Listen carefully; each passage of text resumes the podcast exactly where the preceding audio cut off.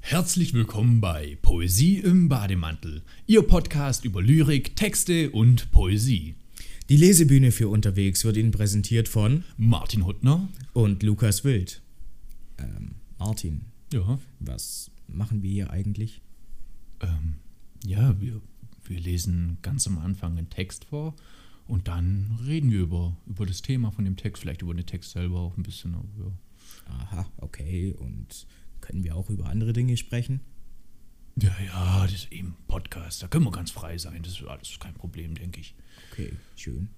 Das hat so eine gewisse Grundstruktur. Nur, dass wir halt im Gegensatz zu anderen Podcasts dann vielleicht davor den Text lesen. Okay, Ja, dann denken die Leute, jetzt haben sie heute auch noch was für ihre Bildung getan. Ah, wie un- unsere Texte bilden? Nee, aber ja.